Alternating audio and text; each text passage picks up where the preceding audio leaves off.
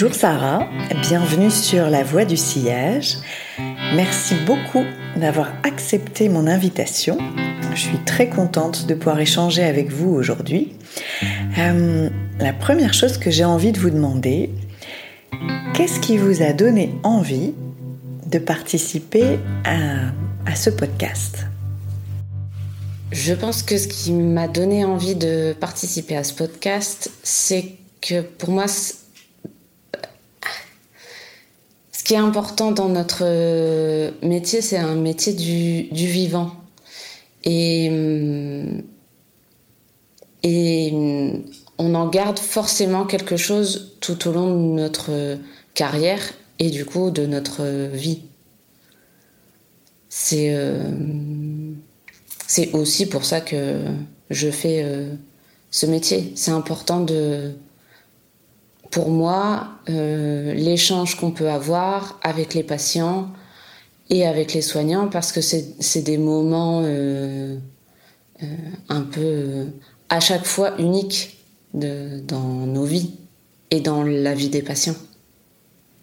Oui, à chaque fois, c'est une rencontre finalement avec, avec un patient, avec une famille, avec un autre soignant aussi, et, et pouvoir se rencontrer. Quand, quand je vous ai expliqué euh, le thème un peu du podcast, cet espace de récit, ce, sillage, ces traces qui restent en nous après ces rencontres, à qui ou à quoi vous avez pensé et qu'est-ce que vous aviez envie de, de nous amener aujourd'hui? Parler de quoi ou de qui? J'ai d'abord pensé à, plusieurs, euh, plusieurs situations parce que euh, euh, on est amené à, vivre euh, des moments euh, de vie avec plusieurs patients, surtout dans mon service qui est la cancérologie. mais il y a, je voulais parler aujourd'hui plus particulièrement d'un patient, en tout cas du moment où il est arrivé dans mon service, service pour lequel j'étais responsable. Euh, et donc, je travaillais en, collaboration avec l'ensemble de, mon équipe. Euh, et euh, ce, matin-là, je suis arrivée, je prends d'habitude les transmissions tous les matins. Et ce jour-là, l'infirmière n'était pas présente pour me faire les, les transmissions j'ai vite compris euh, pourquoi. En fait, elle était euh, en chambre euh, et je suis allée la voir et quand je suis rentrée dans la chambre, elle, elle était désemparée et j'avais en face de moi un patient qui, au, je pense, au premier coup d'œil, je savais qu'il allait mourir. Euh, moi, j'en avais conscience. Elle, elle en avait conscience, mais elle était euh, perdue. Euh, en tout cas, complètement déstabilisée par ça, parce que parce que c'était un patient jeune qui avait son âge, l'âge de l'infirmière. c'est un patient qui était connu du service, lui-même était médecin. Et je pense que c'est l'une des situations les plus difficiles qu'on a pu vivre à d'autres moments, mais je pense que soigner un médecin ou soigner un soignant, euh, c'est toujours particulier. Parce que on se dit que qu'il a les mêmes connaissances que nous, euh, qu'il sait lui aussi ce qui va se passer. Or, quand je suis arrivée ce jour-là dans la chambre, je je me retrouvais pas en face du médecin, je me retrouvais en face juste du patient. Et il, il était redevenu, lui, un patient, juste un patient, sans connaissance et qui avait les mêmes interrogations que l'ensemble des autres patients. Surtout dans les moments qu'il était en train de vivre, euh, puisque euh, euh, ce jour-là, son état se dégradait plutôt dans une situation d'urgence, pas dans une situation de fin de vie apaisée comme on peut le rencontrer parfois, où tout est plus cadré et où on s'attend, où on sait à quoi s'attendre. Là, on, savait que la situation allait se... Ouais, la situation allait se dégrader. On était à la fois dans un moment d'urgence, mais hum, dans, un, dans une urgence euh, de la fin de vie. Il fallait à la fois faire des choses euh, rapidement, mais aussi pouvoir accompagner le patient, sa famille, dans, la fin de vie, dans ces derniers moments qui sont euh, hyper précieux pour une famille et pour un entourage et pour le soignant. Euh, je pense que c'est pour ça que j'ai choisi cette situation. Parce que euh, ça m'est arrivé plusieurs fois dans ma carrière euh, d'avoir cette situation d'urgence, mais pas d'urgence comme on peut le vivre dans un service d'urgence, de réanimation, mais d'urgence à faire quelque chose pour que la fin de vie se passe correctement.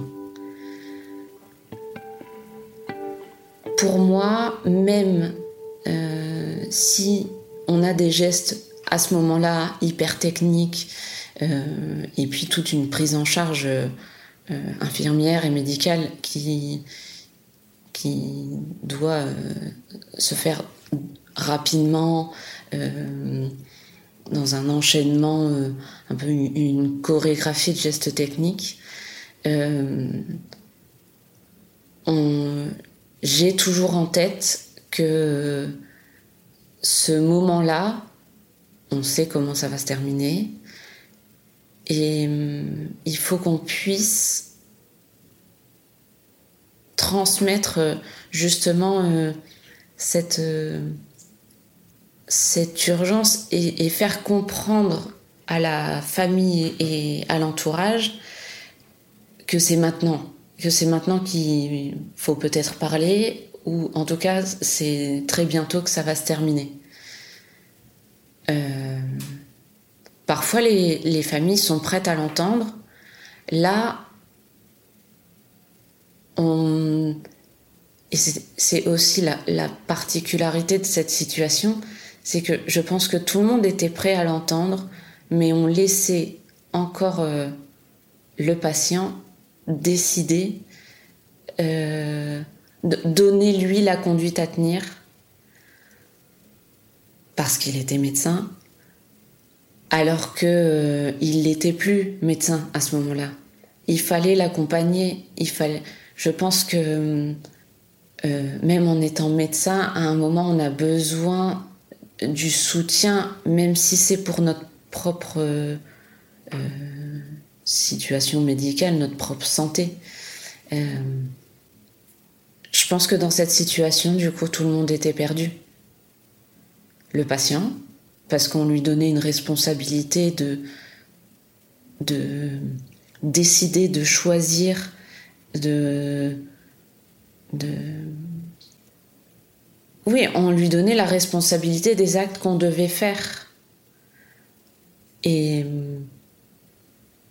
ça le mettait dans une situation extrêmement inconfortable.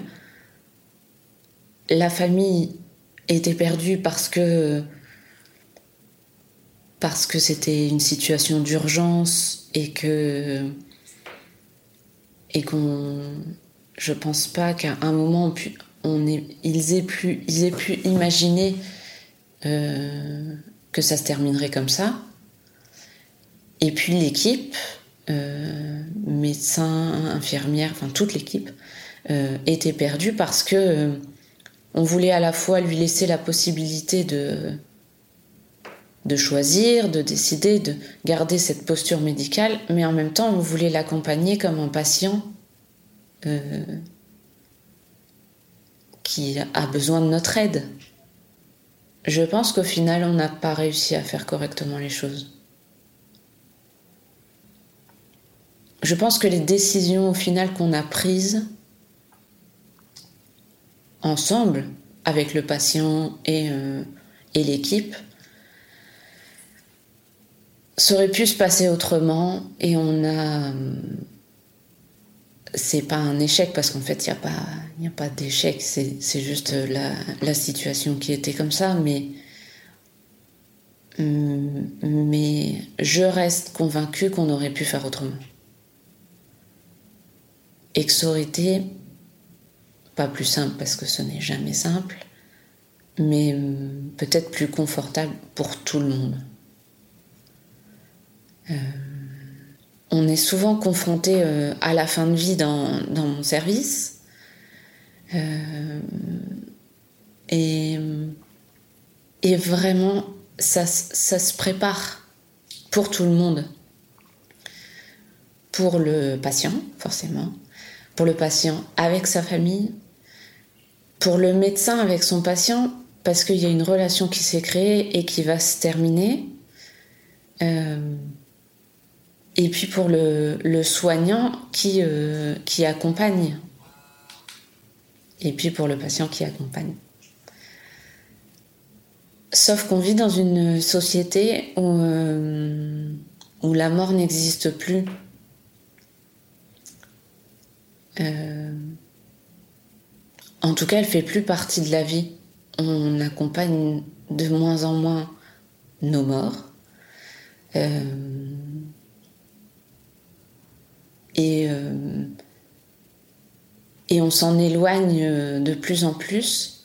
Or, je pense qu'il y a vraiment des, des choses à vivre à ce moment-là, pour tout le monde. Et, et, je pense que ça, c'est vraiment un, un, sujet de, de société. Euh, d'éloigner la mort comme ça. Par peur, par méconnaissance. C'est un peu étonnant à dire comme ça, mais, euh, mais je pense que les plus beaux moments de ma carrière, c'est des moments de mort et de fin de vie. En tout cas, c'est ce que je retiens. Et euh,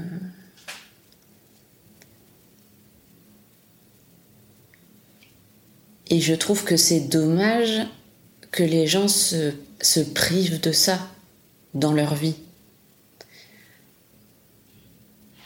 Évidemment que je, je ne suis pas... Euh,